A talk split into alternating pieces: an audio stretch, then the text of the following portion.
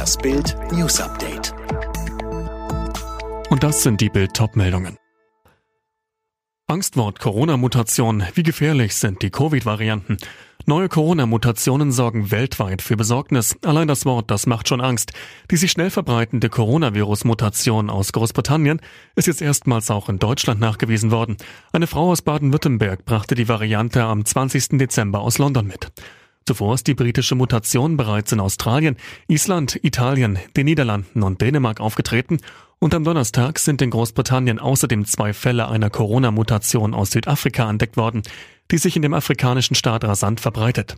Viele Menschen sind verunsichert. Wie entstehen diese Corona-Mutationen? Wie gefährlich sind sie? Und müssen wir uns wirklich so große Sorgen machen? Bild beantwortet die wichtigsten Fragen. Jesus hat Corona, insgesamt vier positive Fälle bei Manchester City. Manchester City muss am traditionellen Boxing Day der Premier League auf Gabriel Jesus und Kyle Walker verzichten. Die beiden Profis wurden ebenso wie zwei Mitglieder des Betreuerstabs positiv auf Corona getestet und haben sich laut Clubmitteilung in Selbstisolation begeben. Beim Ligaspiel gegen Newcastle United am zweiten Weihnachtsfeiertag werden Stürmer Jesus und Verteidiger Walker dem Team von Trainer Pep Guardiola daher auf jeden Fall fehlen. Und jetzt weitere Bildnews. Die EU-Mitgliedstaaten haben mit der Prüfung des Brexit-Handelsabkommens mit Großbritannien begonnen. Der Vertragstext ist über 1200 Seiten lang. Jennifer Köppel mit den Details. Das Abkommen soll mit Beginn des neuen Jahres in Kraft treten. Das Europaparlament kann aber erst einige Tage danach über den Deal abstimmen. Deshalb wollen die Mitgliedsländer sich auf eine vorläufige Billigung einigen. Und auch in Großbritannien muss ja das Parlament noch zustimmen. Von der Industrie kommt größtenteils Zustimmung zum Post-Brexit-Vertrag. Es gibt aber auch kritische Stimmen, etwa aus der Fischereibranche. Papst Franziskus hat in seiner Weihnachtsbotschaft zur Solidarität mit Schwachen und Verletzlichen sowie mehr Nächstenliebe aufgerufen. Anschließend spendete er den traditionellen Segen Urbi et Orbi der Stadt und dem Erdkreis.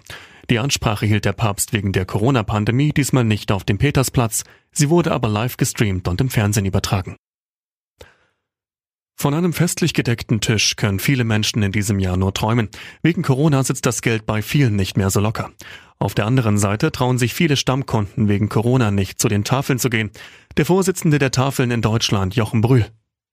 Es gibt die Möglichkeit, dass man da Pakete schickt. Es gibt auch die Möglichkeit, dass man Tüten packt oder Kisten packt und die vor die Tafel stellt und dort abholt. Da gibt es viele kreative Lösungen und da sollte man einfach nachfragen, welche Lösung die Tafel da über die Feiertage vorgesehen hat. Es gibt Tafeln, die die ganze Zeit geöffnet haben, bis auf die Feiertage. Es gibt auch Tafeln, die zwischenzeitlich zumachen, um Atem zu holen in all den Herausforderungen. Ich glaube, da macht es auf jeden Fall Sinn nachzufragen. Die Querdenkerbewegung will eine Pause machen. Initiator Ballweg ruft dazu auf, das Versammlungsverbot in Berlin zu respektieren. Die Polizei hat die für nächsten Mittwoch geplante Demo gegen die Corona-Politik aus Infektionsschutzgründen verboten. Die Zahl der Asylbewerber in Deutschland ist in diesem Jahr um etwa ein Drittel zurückgegangen. Laut Funke-Zeitungen gab es von Januar bis Ende November knapp 94.000 Erstanträge. Das sind 30 Prozent weniger als im Vorjahreszeitraum.